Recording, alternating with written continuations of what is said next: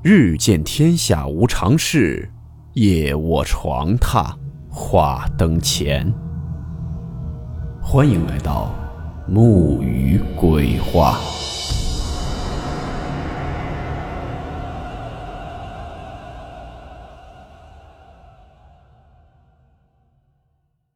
大家好，我是木鱼。今天故事开始前呢，给大家通知一件事情。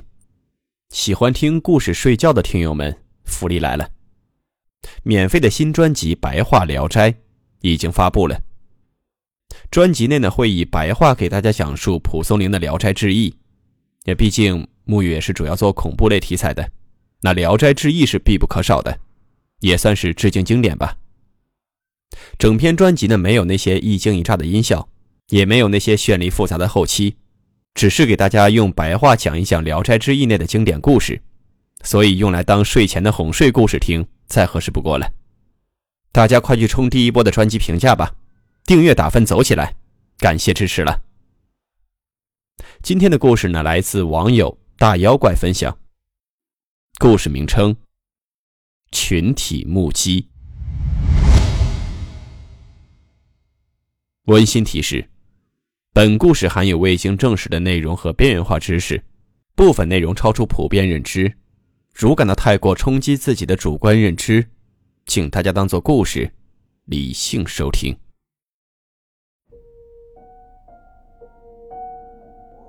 整件事呢，不能算是发生在我的身上，我顶多算是个参与者。毕竟呢，我当时年纪太小，很多事情也记不太清楚。绝大部分都是我妈后来讲给我听，补充完整的。先给大家讲一下这件事我的视角。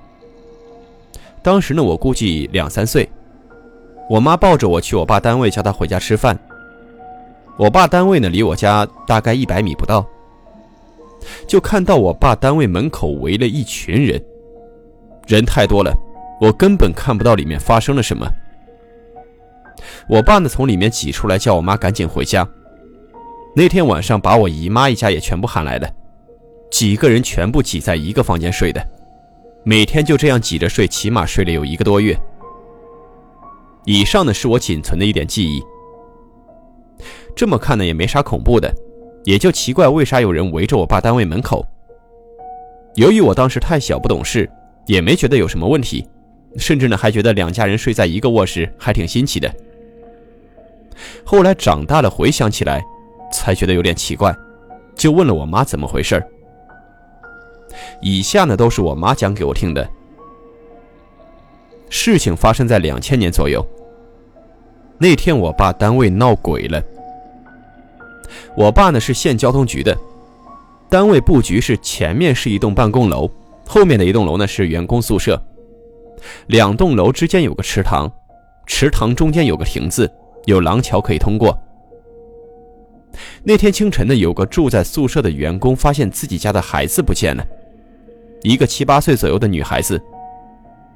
平时呢，每天这个点都要起床洗漱上学去，但今天却没看到人。找了半天，才在楼里的公共厕所里面发现的。宿舍是没有独立的卫生间，每层楼的尽头有一个公共厕所。发现的时候，这个女孩子躲在女厕所里，死活也不出来。他爸骂他，他也不作声，就躲在最里面的蹲坑位。他爸不耐烦了，就开始进厕所里硬拉他。但是这时候，他爸爸感觉到不对劲了。一个成年男性居然拉不动一个小孩子。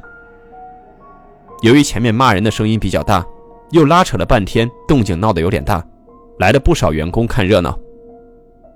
出来了几个男的，合伙一起把这个女孩子从厕所里拉了出来。这时候，女孩子突然开口说话了。奇怪的地方是，她说的是一口流利的普通话，而不是我们本地的方言。在我们那儿呢，平时都是用方言进行交流的，很少有人说普通话。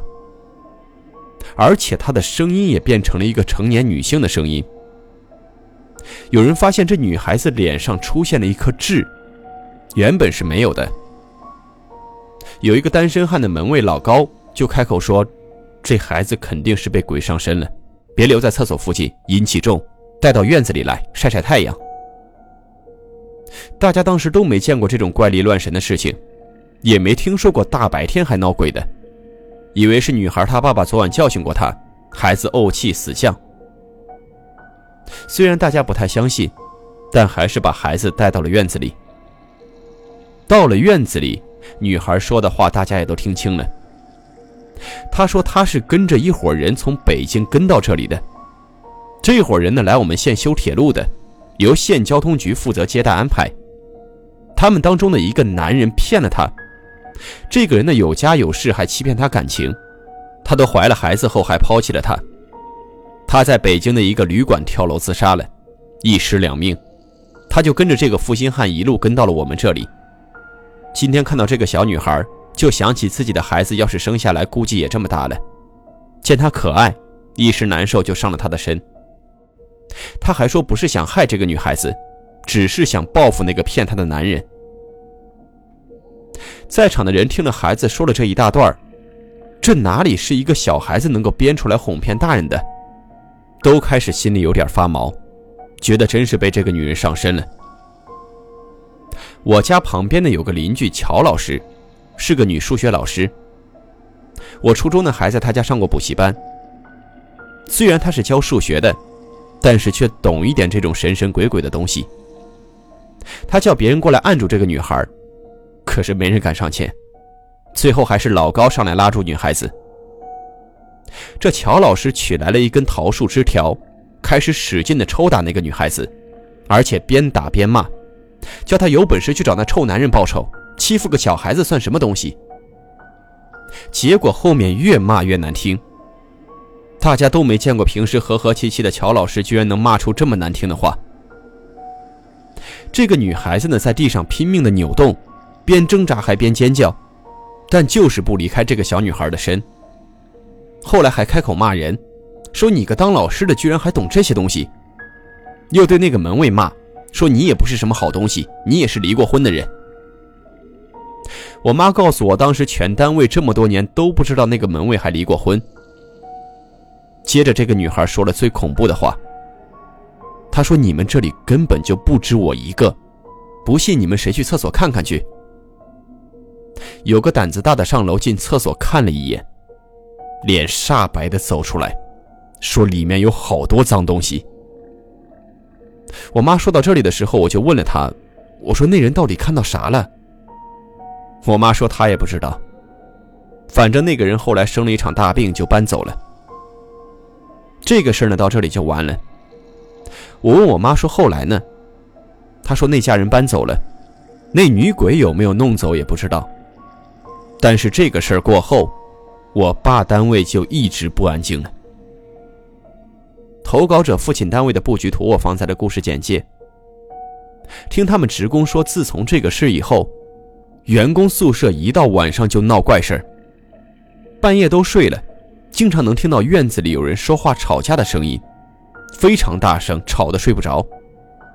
一开始呢，以为是职工大半夜吵架，出去准备去骂他们，但是一看又没人。也没声音了，就这样来回折腾。他们宿舍一楼是食堂，半夜有时候能听到铁锅炒菜的声音，下去看又什么都没发现。还有人半夜看到一个黑影，以为是小偷打了一巴掌，追出去的时候被门口的一盆水阻碍了，但是那个黑影一下就窜过去了。那段时间人心惶惶，不少人都搬出去了。还有单位里的那个池塘。这个事情之后，前后淹死了一个大人，一个小孩。后来宿舍改成了办公楼，池塘也填平了，做了草坪。两栋楼之间呢，起了一栋楼，把两个办公楼连起来放杂物的。这个杂物楼没贴砖，常年没有人，黑漆漆的感觉。等我读到小学，经常和同学在里面瞎玩找刺激。我还记得有一天晚上，我们在我爸单位捉迷藏，办公楼都关灯了，院子里乌漆麻黑的，看不太清楚。我当时和一个女同学藏在这个草坪的一个灌木丛后面，等别人来找。蹲了半天，我隐隐约约听到有小孩子唱歌的声音。我本来呢胆子挺大的，也没当回事以为是隔壁单位的小孩。可我转头看到那个女同学，他都快吓哭出来了。他说听到有人在哭，他怕的一声尖叫就跑了，给我叫的是鸡皮疙瘩起一身，也跟着跑了。现在单位也不住人了，半夜只有门卫守着。当年的门卫在我读小学的时候也换人了，后来再也没听到什么奇怪的事情了。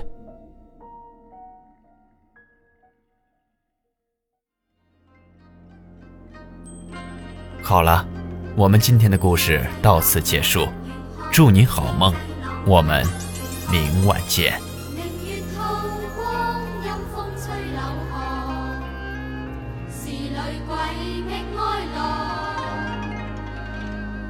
谁人愿爱凄厉鬼神？